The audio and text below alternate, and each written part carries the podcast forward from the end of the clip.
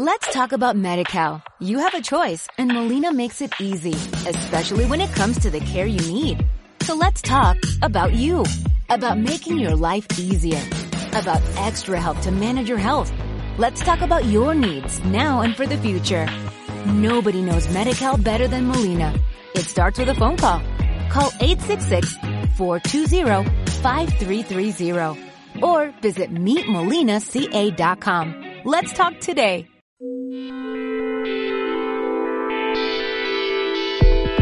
Planetas y Atlántidas. Cultura, literatura y curiosidades para mentes inquietas. Un espacio de ediciones Atlantis.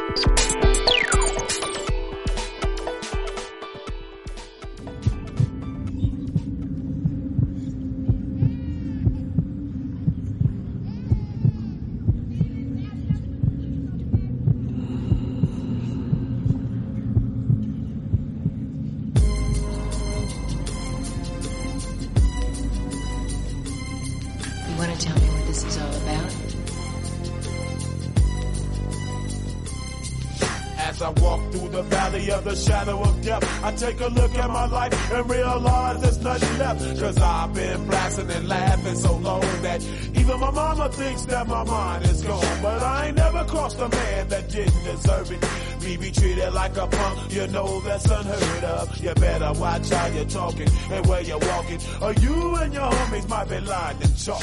I really hate the trip, but I gotta low. As they croak, I see myself in the pistol smoke. Fool, I'm the kind of G the little homies wanna be like on my knees in the night, saying prayers in the street light.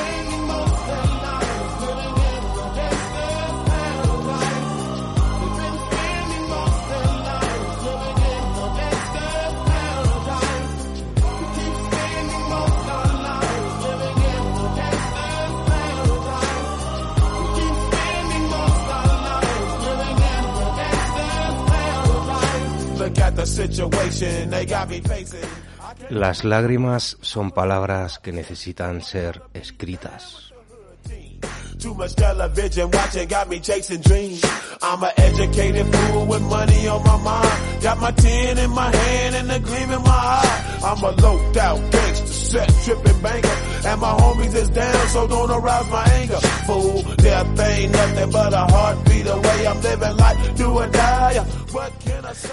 No pierdas el tiempo con explicaciones. La gente solo escucha lo que quiere escuchar.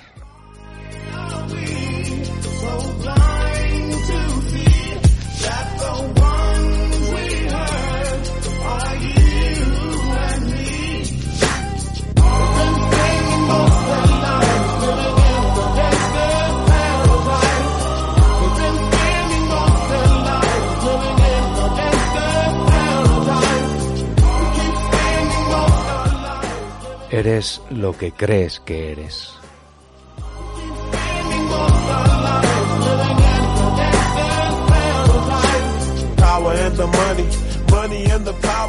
Minute after minute, hour after hour.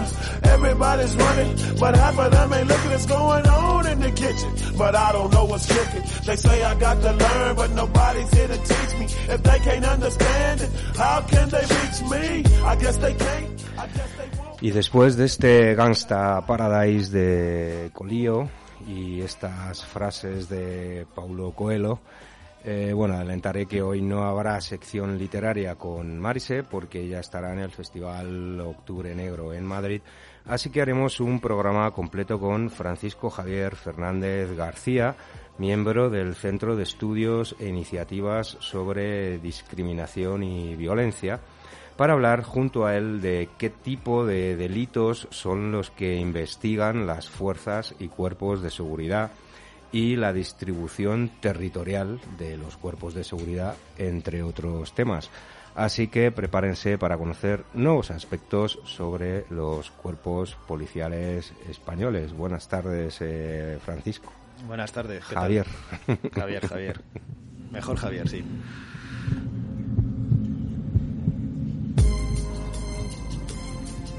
Y comenzamos con temas lunáticos.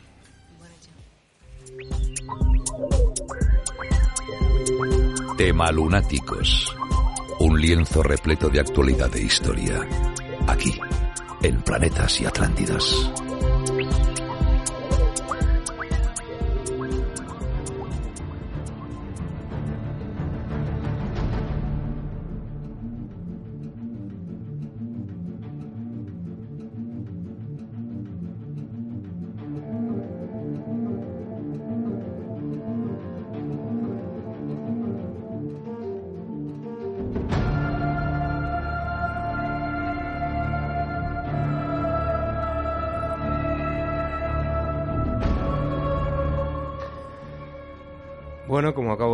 Comentar, eh, hoy en Temas Lunáticos haremos un programa completo con Francisco Javier Fernández eh, García para conocer diferentes aspectos sobre los cuerpos policiales españoles.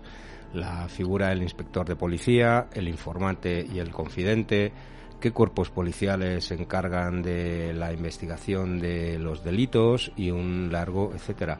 Todos ellos puntos que los asistentes al Festival Literario Octubre Negro en Madrid podrán conocer en la Biblioteca Iván de Vargas en la calle eh, San Justo número 5, Metro Ópera o Sol, hasta el próximo 5 de octubre.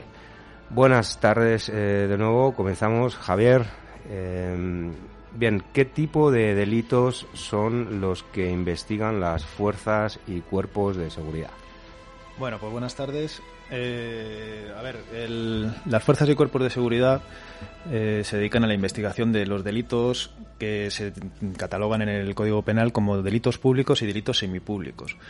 Eh, los delitos públicos son los que ocupan la gran mayoría de, de este Código Penal, de este mamotreto jurídico que tenemos en España. Y, y, entre ellos pues estaría, por ejemplo, el homicidio, el asesinato como perfección de, de, este último. Como perfección me refiero como perfección jurídica, no como perfección de que se mate mejor asesinando, que también, ¿no? Pero bueno.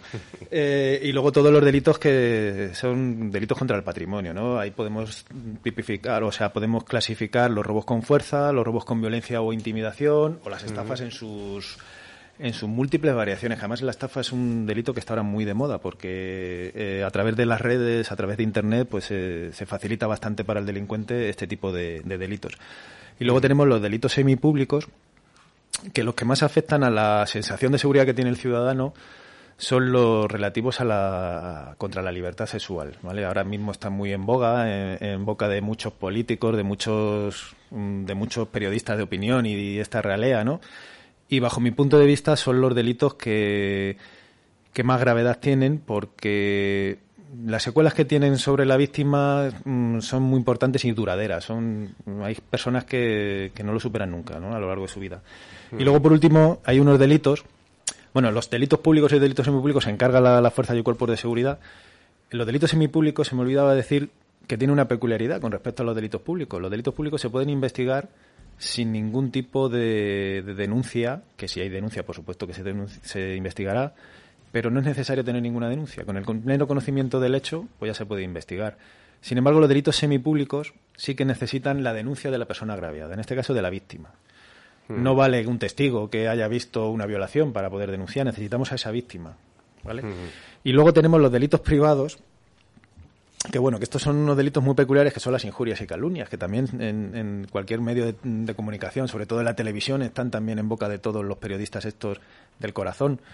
Y, y se refieren, bueno, pues son los, unos delitos que son muy peculiares, unos delitos que estos sí que no los persiguen las fuerzas y cuerpos de seguridad, no los investigan, porque se ponen directamente en el juzgado. ¿vale? La, además no se pone una denuncia, se pone una querella. La figura de la querella es una figura muy peculiar porque lo que hace falta para ello es dinero. Y te, te, preguntarás que por qué necesitas dinero, ¿no? Pues porque hay que pagar la minuta de un abogado y de un procurador, que es lo que se necesita. Claro, hay que pagar las costas. Efectivamente, también, ¿no? efectivamente. Entonces, bueno, pues ese tipo de delitos son delitos que ya se encarga el Ministerio de Justicia con su, bueno, con sus peculiaridades, ¿no? eh, con esa maquinaria que tienen tan lenta y paquidérmica de investigarlos. Y eso en esencia es lo que, bueno, pues lo, los tipos de delitos que tenemos aquí en, en, nuestro país. Las injurias y calumnias, que están muy en moda, como decíamos, muy, de, muy en boca de, de, toda esta gente de los medios de comunicación, pues yo qué sé, no sé, imagínate, hablando un poco de manera literaria, ¿no? Imagínate que se hiciera una, una serie, una película, una novela investigando un delito de injurias y calumnias, ¿no? Pues sería un poquito, no sé, imagínate, ¿no? Todo, toda... Sería un poco aburrido, a lo mejor, Ah, ¿no? no, hombre, tú imaginas, no, a mí, me- mira, vamos, si hacemos un ejercicio de imaginación, a mí me, me gustaría, ¿no? Porque tú imagínate que el encargado de perseguir ese tipo de delitos sería el juez, ¿no? Pues yo qué sé, imagínate una juez como Belén Esteban, ¿no? Sería maravilloso, ¿no? Ese Sherlock Holmes, ¿no? Ahí investigando. O, claro, Sherlock Holmes también te- tenía su Watson, ¿no? Y como casi todos los investigadores de la, de la literatura negropolicíaca, ¿no? Imagínate, yo que sé, el letrado de la Administración de Justicia, que antiguamente era el secretario judicial, que sea un Kiko Matamoros o algo así, no sé. Sí, sí, terrible, terrible. No sé, no sé. A mí me, me da un poquito de me da un poquito de miedo, ¿no? Me da un poquito de miedo. Pero bueno, ahí dejo ahí dejo una semilla que puede ser interesante para ganar algún premio Planeta, ¿eh? Que se puede se puede escribir para toda esta gente que escribe y que bueno y la gente del malvivir literario, ¿no? Eh, bueno, ¿y qué cuerpos policiales se encargan de la investigación de los delitos y cuál es la distribución territorial que se hace en España? Bien, vamos a ver. En España, eh, a nivel nacional, tenemos dos cuerpos eh, que se encargan de la investigación de los delitos, que uno es el Benemérito Cuerpo de la Guardia Civil y el otro es el Cuerpo Nacional de Policía o Policía Nacional. Ahora la RAE acepta las dos, los dos nombres. Eh, bien, eh, ¿cómo se distribuyen? O sea, los delitos se investigan todos indistintamente, pero solo por la distribución territorial sabemos quién, quién sería el encargado de hacer cada uno de ellos. El Cuerpo Nacional de Policía o la Policía Nacional, como queramos, ya decimos que la RAE acepta las dos, las dos acepciones, se encarga de la investigación de este tipo, de los delitos que se cometen en el ámbito territorial de, de las, de las capitales de provincia y de los municipios mm, superiores en población a 25.000 habitantes. El resto, lo que es la zona rural, lo que ahora se llama la España vacía o vaciada, y el mar territorial, que también está vacío, creo, eh, eso se encargaría la Guardia Civil. ¿Vale? Mm, vale. De la misma manera, cada cuerpo también No, nunca, tiene- nunca había entendido por Sí. qué un- eh, la Guardia Civil está en unas zonas y la policía en otras. Ahora ya lo sé. Una distribución territorial, no sé, yo tampoco Mm. la, la hice, tampoco. Pero bueno, esa es la manera un poco de diferenciar entre, entre uno y otro cuerpo, siempre que cuando pues el, el, el ámbito territorial. Y luego sí que es cierto que cada cuerpo, por ejemplo, mm, la Guardia Civil pues se encargaría en exclusiva de lo que es el resguardo fiscal del Estado y los delitos de contrabando. Eso se encargarían ellos en exclusiva. Y el Cuerpo Nacional de Policía, los hombres de azul, se encargarían eh, en exclusiva de la expedición de los documentos nacionales, el DNI y el pasaporte, todo lo relativo a materia de extranjería y, y aquí mucha tela que rasgar el tema de cooperación policial internacional. Pero bueno, eso es un caso que no, no, no, no viene a cuento. Vale, bueno, seguimos. Entonces, bueno, te, te puedes explayar todo lo que quieras. Sí, ¿eh? me puedo explayar. Hay tiempo, ¿eh? bueno, eh, bueno, sí, pues mira, hablando que me explaye, me déjame Sí, que me sí, explaye. no, hay, hay tiempo. Mira, ¿eh? esto, esto es la teoría. Vas muy rápido. Eh, voy muy Va- rápido, no, muy bueno, rápido. pues, pues esto es la bonita y almibarada teoría, ¿de acuerdo? Es la teoría esta de que en las zonas rurales se encarga la Guardia Civil y en las capitales de provincia se encarga la Policía Nacional. Em, aquí en Madrid, que es donde estamos, no se nos olvide que es capital de provincia. Entonces el, el ámbito territorial que tenemos sería, mm, sería competencia exclusiva de, de Policía Nacional. Mm. En la cruda realidad hay un montón de guardias civiles destinados en Madrid, cuando en Madrid la Policía Nacional es la que se encarga de todo. ¿Y Bueno. por qué hay Guardia Civil destinada en Madrid? A ver, en- Si se- en- lo que se pueda contar, claro. Sí, lo suyo se puede contar, por supuesto. Los organismos centrales se encuentran aquí, en la capital del reino, ¿no? Entonces, pues, lógicamente, todos los organismos centrales de lo que es la- el benemérito cuerpo de la Guardia Civil, pues se encuentran ubicados aquí en Madrid. Pero es curioso que haya tantos guardias civiles en Madrid. No sé, hay otras zonas rurales que a lo mejor no hay tantos. Pero bueno, no quiero meter mucho el dedo en la llaga. Y bueno, lo que también te quería comentar es que eso estamos hablando a nivel nacional. ¿no? Luego, eh, todo el mundo sabe que hay comunidades autónomas que, tienen, que tienen transferidas las competencias en, en materia de seguridad. Y hay algunas que han hecho uso, haciendo uso de estas competencias, han creado su propio cuerpo policial. ¿no? Nos referimos sobre todo al caso del País Vasco y de, Cataluña, aunque hay muchas más, ¿no? Por ejemplo, en Navarra también se encuentra la Policía Foral y la Policía Canaria. Bueno, pues en, esto varía un poco, ya claro, ya las capitales de provincia pues se encargan, las, capitales de las provincias de esas comunidades autónomas pues ya no es territorio de Policía Nacional o la zona rural territorio de Guardia Civil, ahí ya la cosa cambia, ¿no? Cambia un, un poquito, un poquito nada más. Entonces ahí se encargaría cada cuerpo autonómico en, en eso. Y estos cuerpos autonómicos pues también tienen, y además realizan una estupenda, me, me consta que hacen una estupenda labor de, de, investigación y de represión de lo que son los delitos eh, en, el ámbito territorial que les toca. Otra cosa ya es el orden público. Y no quiero recordar unos luctuosos mmm, momentos que hubo hace unos años en que se emponzoñó todo un cuerpo policial autonómico entero, desde el último mono hasta el, hasta el más alto de los, de los mandos. Pero bueno. Ese es el, ese es el, el pan nuestro de cada día, por desgracia. Bueno, ¿y cómo tienen conocimiento los cuerpos policiales de los delitos que luego tienen que investigar? Bien, pues hay muchas fuentes de las que beber, o muchos caños en una misma fuente, como quieras verlo, ¿no? Como quieran verlo la audiencia. Eh, la primera fuente de información que recibe la policía, o una de ellas, es el propio trabajo policial. ¿A qué me refiero con el propio trabajo policial? Pues me refiero a esos coches, a esos radiopatrullas, a esos funcionarios, no me gustan a la palabra funcionario, a esos policías que, que día a día están de uniforme en la calle, en sus vehículos Z, conocidos como Z. Bueno, vamos a centrar en lo que es el, el Cuerpo Nacional de Policía, porque la Guardia Civil se la dejamos eso a Lorenzo Silva y a su gestafe negro. eh, bueno, bromas aparte. Vale. bromas aparte. Eh, bueno, pues el, el, la fuente de información de los, de los de los policías uniformados cuando realizan su trabajo, bien sea la labor preventiva que ellos hacen por iniciativa propia, eh, pues van obteniendo información de la calle, de, de, del día a día, pues bien mediante identificaciones, mediante cacheos o simplemente poniendo la oreja ¿qué digo? La oreja, todos los cinco sentidos, ¿no? Los cinco sentidos en lo que está ocurriendo en la calle, ¿no? Mm. Esa es una de las maneras que ellos tienen de, de ir captando información. Otra manera que tiene ese mismo, esas mismas unidades de seguridad ciudadana de, de captar información es cuando son comisionados por la sala del 091 algún servicio en concreto. Mm. Eh, veamos ejemplo de yo que sé de la persona que ha sufrido o está sufriendo en ese momento o una agresión o cualquier tipo de delito llama marca el, el 091 y el 091, la sala del 091, pues comisiona un, a un indicativo policial. Todas estas intervenciones de los indicativos policiales uniformados suelen generar una documentación, ¿vale? Mm, normalmente se llaman partes de intervención y esa, esa, docu esa documentación aporta una información esencial para los grupos de investigación. Mm. Otra forma de, de, tener conocimiento, pues es eh, la más sencilla de todas, ¿no? Eh, de que lo ha sufrido en sus propias carnes el delito esa persona que le roban el coche y va, se levanta por la mañana para ir a trabajar y se encuentra con el hueco. Bueno, el hueco difícil, ¿no? Se encuentra que el coche no está donde estaba. Y bueno, pues a lo mejor no es necesario en ese tipo de servicios que vaya una patrulla policial, pero sí que es necesario que esa persona vaya a comisaría a poner, a poner en conocimiento de, de las fuerzas y cuerpos de seguridad el hecho de que le han robado el vehículo.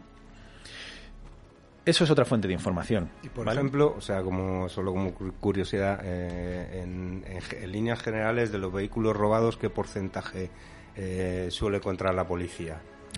A ver, eh, se encuentra un porcentaje alto. No soy muy de números, yo soy de letras puras. Ya te lo comentaba antes en el previo. No soy muy de números, pero se encuentra un porcentaje alto. La gran mayoría de los hurtos y usos de vehículos de motor, que es como lo tipifica el, el Código Penal, suelen ser eso, hurtos, porque, bueno, pues se van para utilizar, se le llevan el coche para utilizarlo para cometer otro tipo de delitos, o, bueno, para darse una vuelta y vacilar con las chicas del barrio, ¿no? El, luego hay otras, otros vehículos, sobre todo los de alta gama, eh, que esos esos ya son más Eso es harina de otro costal, porque esos... Eh, se lo llevan a otros países, por ejemplo. Normalmente se suelen, se suelen trasladar a otros países, incluso, e incluso se quedan en, en España, eh, pero claro, les cambian documentación, les cambian número de bastidor, les cambian todo para que, vale, para darle un, un efecto de legalidad a ese coche cuando no la tiene, ¿no? Pero normalmente suelen irse a, a otros, a terceros países. Bien de África, bien de Europa del Este, bien de Asia esos coches son muy demandados por las nuevos, los nuevos ricos de esos países. Mm. Coches de, pues eso, estamos hablando de BMW, Mercedes, ese tipo de vehículos. Los que son un tipo más tipo todoterreno, pick-up, eh, solían, suelen, suelen venderse bastante bien en, en el continente africano. Eh, bueno, ¿y cuál es la diferencia entre...? Bueno, perdona, que es que todavía no te he terminado de contar. Sí, claro. Estamos, sigue, sigue. No te he terminado de contar, sigue. porque eh, efectivamente el, el- el ciudadano, como estábamos hablando de la denuncia, que es la fuente de, de información básica de, de- de la policía o de la Guardia Civil, eh, cuando el, ciudadano, que es quien sufre en sus propias carnes la, esto es lo que estamos hablando, el delito, pues pone en conocimiento eh, a través de la denuncia. La denuncia, una vez se recoge en la oficina de denuncias y atención al ciudadano, que así se llaman en las comisarías la- las oficinas estas, eh, una vez se interpone esa denuncia, esa información se pasa, se traspasa o se da cuenta de ello a los grupos de investigación. Los grupos de investigación en la Policía Nacional se llaman grupos de policía judicial, ¿vale? Que se dedican en- a la investigación de, de los tipos, pues este, este tipo de delitos, ¿no? Los delitos públicos y los delitos semipúblicos. Entonces, una vez que, la denuncia llega a los grupos de investigación, ahí es donde empieza ya la, verdadera labor de investigación. Y me gustaría hacer una puntualización aquí que los grupos de policía judicial, los grupos de investigación son lo- la verdadera cara represiva de la policía. No es la UIP cuando carga en las manifestaciones, que también, ¿no? Pero la verdadera cara represiva de la policía son los grupos de investigación. ¿Y a qué me refiero con esto? Pues me refiero que mm, me refiero a, mm, a que solo tienen esa vertiente, la vertiente represiva. ¿Hay algo más represivo en este mundo que privar de libertad a una persona? Yo creo que no, ¿no? No, ya lo hemos visto con la pandemia, la verdad. No hay ninguna ninguna manera más represiva que esa, yo creo, bajo mi punto de vista, ¿no? Dentro de un Estado de Derecho, etcétera, etcétera. Eh, las investigaciones mm, que llevan a cabo los, grupos de policía judicial tienen el fin último de detener al, al autor de los hechos y pasarlo a disposición judicial. No hay nada más represivo que eso. Por ejemplo, las patrullas uniformadas sí que tienen una doble vertiente, tanto preventiva como represiva. Preventiva en el sentido de que eh, su presencia en la calle con el uniforme y el vehículo eh, se supone que ahuyenta al, al malhechor Mm. Y represiva también, lógicamente, lo que estamos hablando, UIP o incluso los mismos patrullas, los mismos radiopatrullas cuando tienen que hacer alguna detención, ahí entra la, la- la vena represiva, ¿no? Pero el grupo de policía judicial, el grupo de investigación, solo tiene esa vertiente represiva, no tiene la vertiente preventiva porque si va de paisano nadie sabe lo que eres, ¿no? Mm. Bueno, nadie debería saber lo que eres. bueno, pues eso. eh, una vez que se pone la denuncia, ya te digo, que empiezan a, a- a trabajarse en la investigación policial y aquí ya empezamos con un, un pequeño problema. Un pequeño problema y te preguntarás que qué problema es. Pues el problema es que cada denuncia gesta o genera una estadística. ¿Y qué es la estadística? La estadística no es más ni menos ni más ni menos que el arma que utilizan los políticos para bien para lavarse cuando están en el poder o bien para atacar a quien está en el poder. Entonces hay que tener mucho cuidado con eso, ¿no? Eh, pero no solo no solo de estadística vive la policía o el hombre, ¿no? También vivimos del pan y de estas cosas. Pero bueno, eh, una vez que la denuncia se pone, ¿cómo empiezan los grupos a funcionar? Bien, los grupos de policía judicial empiezan a funcionar. Lo primero que tienen que hacer, bajo mandato o imperativo legal, es comprobar la realidad de ese delito o la veracidad del mismo. ¿A qué me refiero con esto? Pues me refiero a que hay mucha gente que se inventa los delitos. Tú te preguntarás, ¿y coño, por, por qué se inventa la gente los delitos? Por una sencilla razón. Porque normalmente hay un seguro detrás. Un seguro que lleva una indemnización. Si yo me invento un delito de que me han robado en casa, pues el seguro a lo mejor se hace cargo de los daños o de los o de los efectos que, que me hayan sustraído o me o yo que sé cuento que me ha robado con violencia a alguien y el seguro se hace cargo de esa indemnización y ahí tenemos un, una- un problema, ¿no? Porque hay que comprobar esa realidad. Y una vez que comprobamos esa realidad que no, es, que no es real, es decir, que es una invención de la persona que ha denunciado, tenemos dos delitos. El que nos hemos inventado y la estafa al seguro. Y como estábamos hablando antes de la estadística, eso es beneficioso para la estadística, ¿no? Mm. Claro. ¿Y qué hablamos de la estadística? Pues un arma de poder, ¿no? Así que ojo con, con mentir porque lo comprobamos. Se comprueba todo. La policía comprueba todo, ¿de acuerdo? La policía y la Guardia Civil. Estamos hablando en, en términos generales. Eh, más que nada porque tenemos la obligación de comprobarlo. Y lógicamente, si compruebas que es mentira, pues hasta ahí has llegado. Tú no vas a investigar un delito que no es un delito, no existe, ¿no? No se puede investigar algo que no existe. Mm. ¿vale? Entonces, bueno, pues eso, que no se mienta, por favor. Los que me escuchan desde aquí, que no se mientan, intenten cobrar el seguro porque se comprueba. Claro, incluso, bueno, aquí a lo mejor te voy a poner un poco en un compromiso, pero en temas... ya me estoy poniendo yo en un compromiso, no hace falta que me lo pongas tú. Eh, por ejemplo, en temas de violencia de género, quiero decir, eh, porque ya he conocido en los últimos años algún caso que otro, donde la mujer eh, denuncia un acto de violencia de género que no es real. Entonces, el acusado o sospechoso o como se defina, lo primero eh, se le mete en el calabozo, ¿no? Sí, sí, Y luego se le juzga, pero primero, ante todo, es culpable.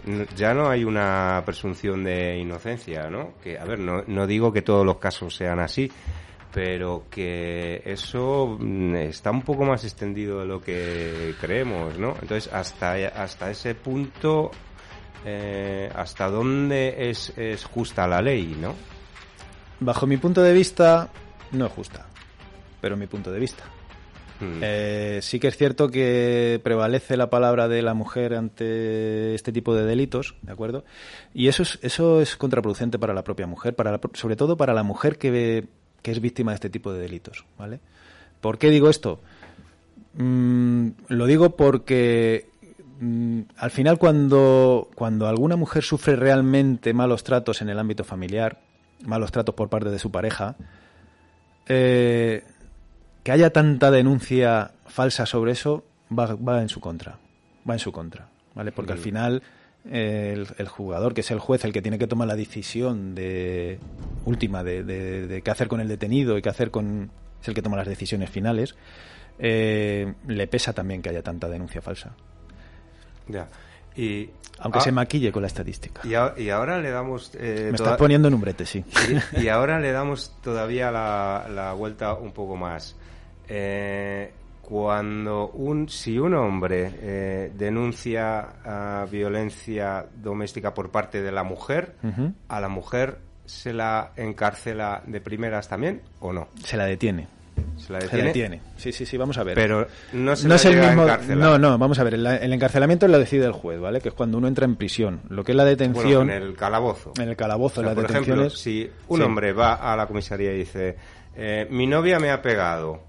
¿A la novia la meten en el calabozo o no? A ver, eh, son dos delitos distintos, ¿vale? Si un hombre pega a una, mujer con la que mantiene una relación sentimental o haya mantenido una relación sentimental, es un delito de malos tratos, ¿vale? Mm. Sin embargo, eh, el, si una mujer agrede a su compañero sentimental, ya no es un delito de malos tratos. Ya estamos hablando de un delito de maltrato en el ámbito familiar. Es igual que si un padre pega a un hijo o viceversa. ¿Vale? Mm. La pena es ligeramente menor. Pero bueno, yo ahí tampoco me quiero meter porque tampoco soy jurista y tampoco entiendo mucho de, ese tema. Pero mm, en principio comete un delito. Todas las personas que cometen un delito se les puede detener. Mm. Bueno, vamos a hacer una pausa para publicidad, si te parece, y continuamos. La demostración de la conjetura de Goldbach ha desafiado durante más de dos siglos a las mejores mentes matemáticas. Vinculada estrechamente a la teoría de los números, establece que todo número par mayor o igual a 4 puede descomponerse como la suma de dos números primos. Sin embargo, nadie había sido capaz de encontrar una demostración formal hasta ahora. Gonzalo García Pelayo, tras deducir cuáles son las auténticas ecuaciones de los números primos, las ha utilizado para llegar a la prueba final con el asesoramiento de Ricardo Peitaví. Demostración de la conjetura de Goldbach en ecuaciones de los números primos. Publicado en la serie GON de Ediciones Atlantis. Ya a la venta en librerías y Amazon. Adicto al dinero, los coches y el sexo, experto en la ocultación y el disfraz y con un largo historial delictivo, el autor, Juan Manuel Candela, apodado El Sapo, narra las vicisitudes en torno a su delito más mediático, el robo de casi una veintena de cuadros. Durante su estancia en la cárcel escribió Por amor al arte, libro en el que plasma de manera frenética cómo, cuándo y con quién planeó la extracción del botín. Por amor al arte, de Juan Manuel Candela, El Sapo. publicado en la serie Gong de Ediciones Atlantis, ya a la venta en librerías.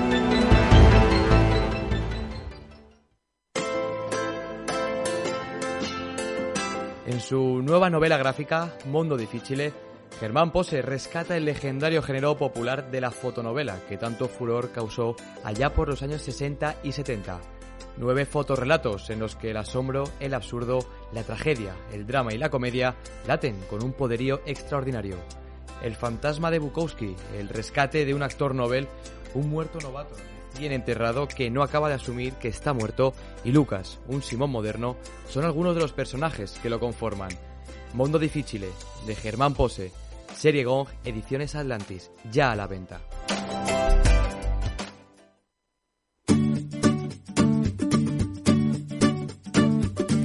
La nueva serie Gong, dentro de Ediciones Atlantis, presenta Sobre la Marcha Volumen 1, de Javier García Pelayo. Pasen y vean nuestra galería de maravillas, monstruos impensables, personajes improbables y mucha gente amable obstaculizando, adornando y, en general, viviendo en la segunda mitad del siglo XX. Vertiginosos cambios de colores, ritmos, formas y maneras de vivir, sentir y pensar en esta sociedad en la que nos desarrollamos. Sobre la marcha, volumen 1, de Javier García Pelayo. Ya a la venta en Amazon, Casa del Libro y FNAC.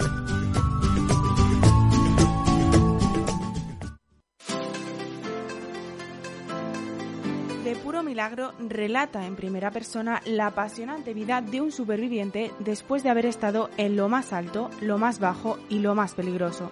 Es además un testimonio de la movida madrileña que tantas vidas se llevó en la maravillosa embriaguez de música, alcohol y drogas en la que tantos cayeron.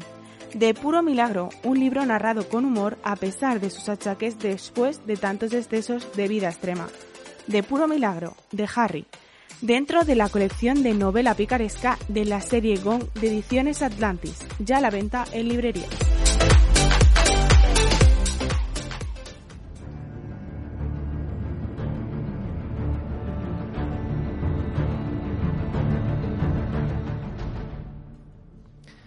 Bueno, continuamos. Eh, Javier, eh, ¿cuál es la diferencia entre informante y confidente?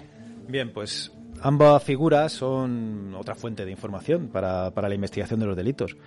Pero vamos a separarlo, lógicamente, porque no tienen nada que ver. Aunque parezcan parecidos, no, no tienen nada que ver. Bueno, el informante es cualquier persona, cualquier persona que tiene conocimiento de un hecho delictivo, ¿de acuerdo? Y entonces esta persona eh, pone en conocimiento pues, de un amigo o de la policía directamente eh, este hecho delictivo y la información que de ella tiene, ¿vale? Eh, yo qué sé, ¿quién puede ser un informante? Pues, por ejemplo, ese vecino que su chalet huele a marihuana que echa para atrás porque el vecino paredaño tiene en el sótano vamos a decir, mil plantas de marihuana, pues lógicamente ese señor, ese, ese es un informante cuando, cuando comunica a la policía pues mire usted, que es que esto huele a marihuana, que aquí ahí tiene que haber algo, ¿no?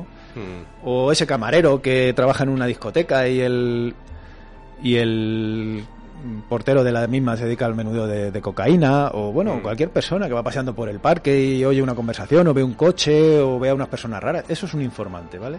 Hmm. De hecho, pues, cualquiera de los que estamos aquí mm, podemos ser un informante de, de la policía de- en algún momento de nuestras vidas, ¿no? Que tenemos conocimiento de eso y, y, bueno, pues ponemos, o se lo decimos a nuestro amigo el policía, o vamos directamente a comisaría, ¿no? Como decía antes.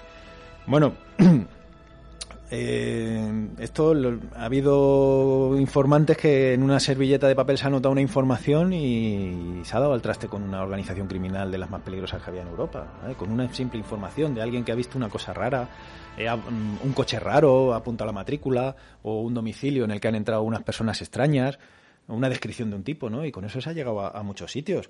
Eh, es más, el ojo atento de un ciudadano puede ser el principio de una bonita amistad, ¿no? Entre la, la policía y, y que no dejan de ser ciudadanos, ¿no? Y aquí, pues me acuerdo de una anécdota que ocurrió de, de un vecino que, bueno, pues es- este era un señor que tenía una casa baja en, en un barrio del, del extrarradio de Madrid y este señor derribó la casa e hizo un edificio de tres plantas. Arriba se resolvió un duplex maravilloso, muy bonito. Y luego el resto de los pisos los tenía alquilados. Los alquiló a unos señores de, de origen albano-kosovar. Y bueno, estos señores en principio no le causaban problemas, le pagaban en metálico todos los primeros de mes, no hacían ruido. Bueno.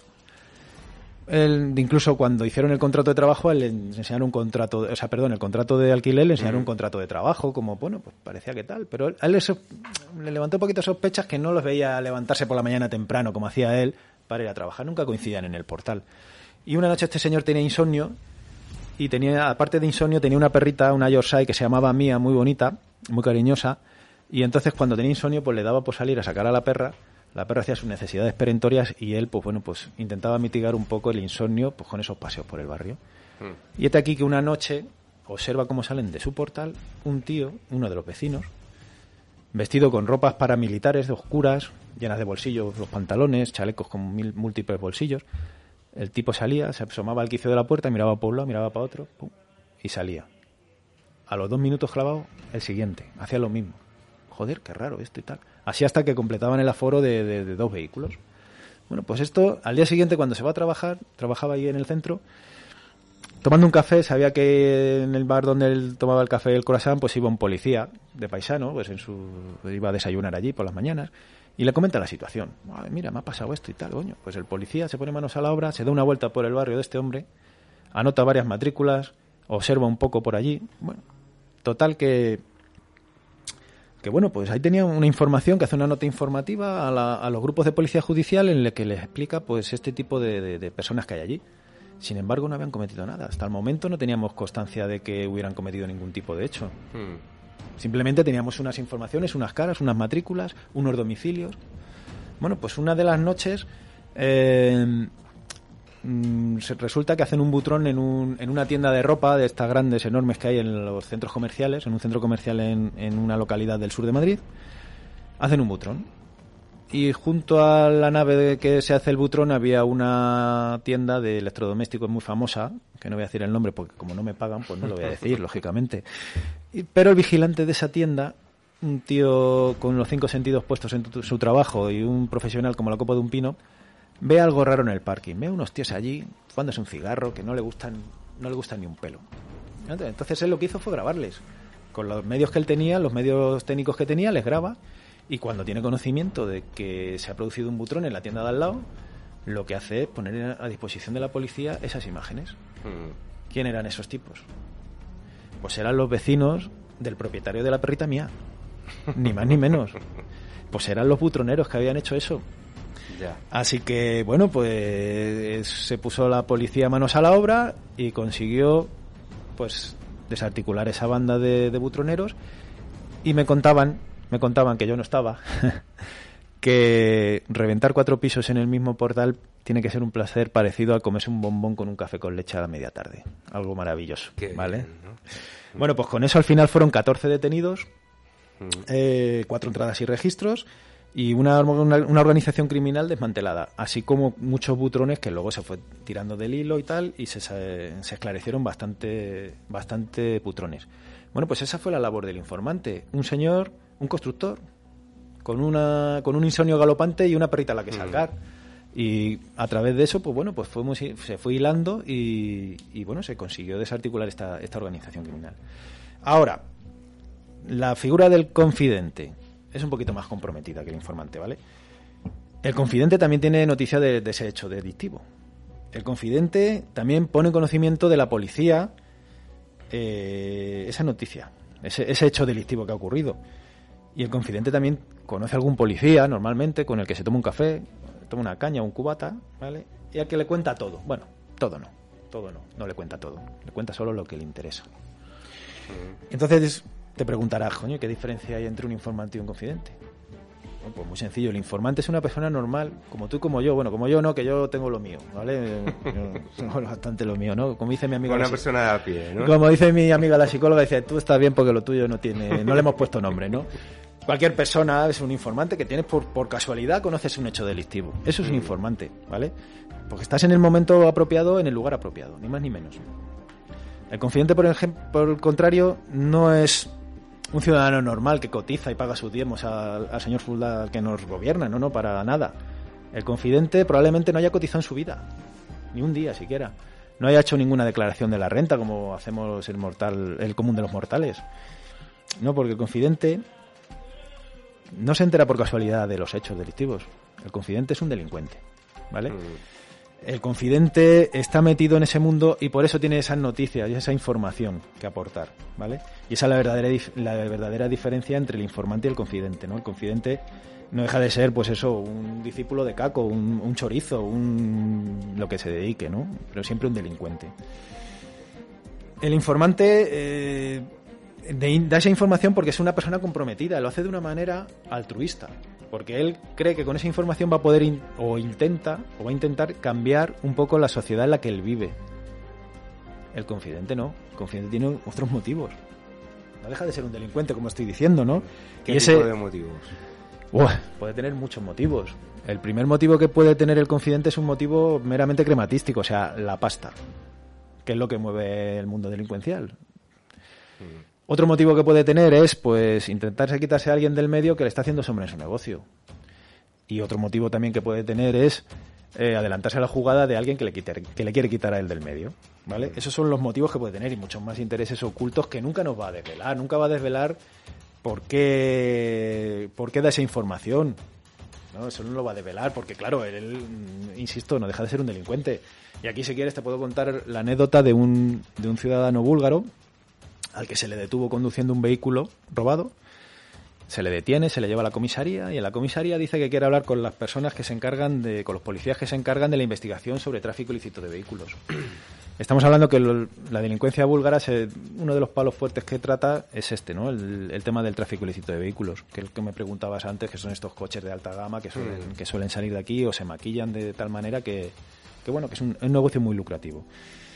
Bueno, pues este señor, eh, cuando llegan allí, cuando llegamos allí los policías, perdón, cuando llegan los policías allí, eh, pues nada, lo primero que les pide es que quiere regularizar su situación administrativa en España, porque de aquellas Bulgaria todavía no estaba en la Unión Europea, hace ya muchos años de esto.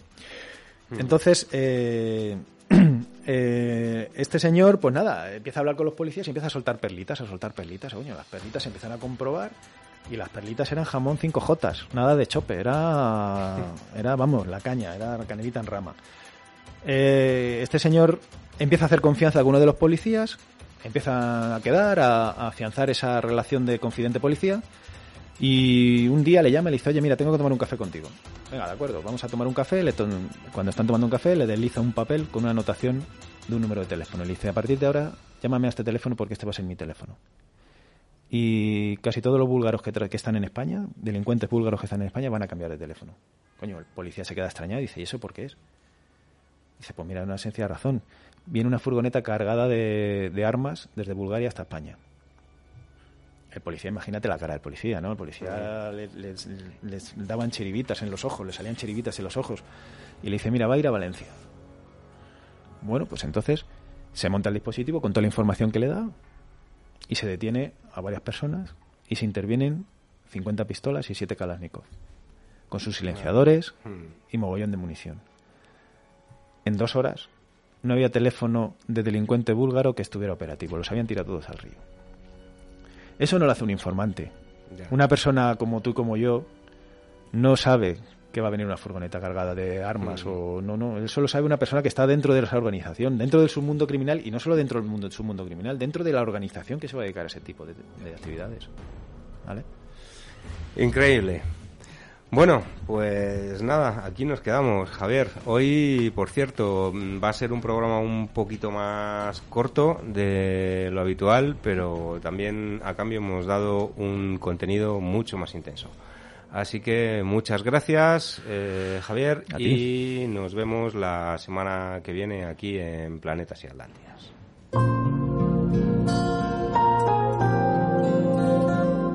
Banderas rotas, primer relato de Emilio Porta que reúne en tres partes diferenciadas un conjunto de textos que no se limitan a contar historias, sino que van más allá, mostrando una concepción narrativa en la que se conjugan la imaginación y el pensamiento para ofrecernos una obra profunda y de gran belleza. Emilio Porta nos ofrece una miscelánea de relatos de distinta extensión, en los que forma y contenido se unen para hacernos reflexionar y soñar. Un libro diferente a los habituales del género, Banderas Rotas, de Emilio Porta, publicado en la serie GON de Ediciones Atlantis, ya a la venta en librerías y Amazon. Guillermo Pérez, el Tintín. un adolescente de 15 años encontrado muerto en los servicios del instituto de secundaria. Aunque la prioridad es dar con el asesino, un escalofrío de naturaleza musical, el Ariquitown, cambiará el futuro de la humanidad. Crimen y Parranda, una novela divertida repleta de humor negro y ciertos tintes surrealistas que te sorprenderá. Crimen y Parranda, de Paco López, publicada en la serie Gong de Ediciones Atlantis, ya disponible en librerías.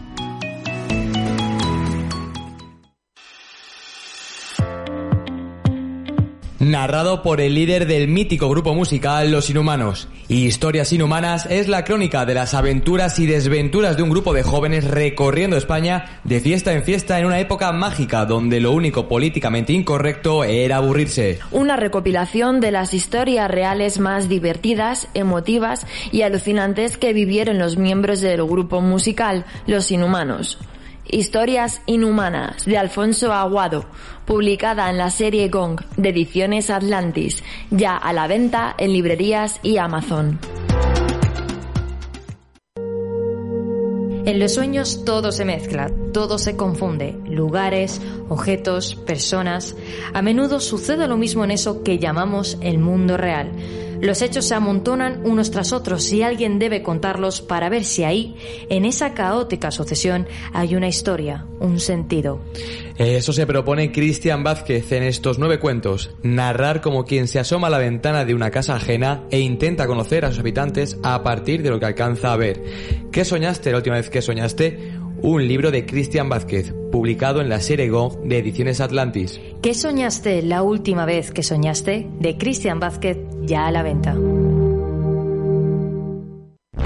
Este 2022, el Festival Literario Octubre Negro en Madrid abre de nuevo sus puertas los días 28, 29 y 30 de septiembre, 4 y 5 de octubre. Con la colaboración de bibliotecas, museos y archivos de Madrid, la Asociación de Escritores y Artistas Españoles y el Ayuntamiento de Madrid. En esta cuarta edición, junto a grandes firmas y ponentes de la talla de Luis Alberto de Cuenca, Fernando Sánchez Dragó, Luis Antonio de Villena o el doctor José Cabrera, encontraremos como la labor de los inspectores de la Policía Nacional, los piratas informáticos, los agentes dobles o la medicina forense, y el homenaje a artistas españoles fallecidos recientemente como Luis Eduardo Aute y la fotógrafa Ouka Lele. Octubre Negro en Madrid, 28 y 29 y 30 de septiembre, 4 y 5 de noviembre del 2022, en la Biblioteca Iván de Vargas, calle San Justo 5, Metro Ópera.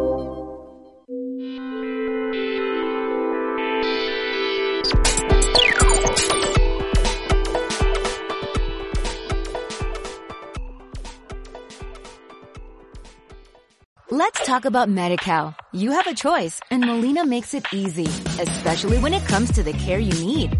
So let's talk about you, about making your life easier, about extra help to manage your health. Let's talk about your needs now and for the future. Nobody knows MediCal better than Molina. It starts with a phone call. Call 866-420-5330 or visit meetmolinaca.com. Let's talk today.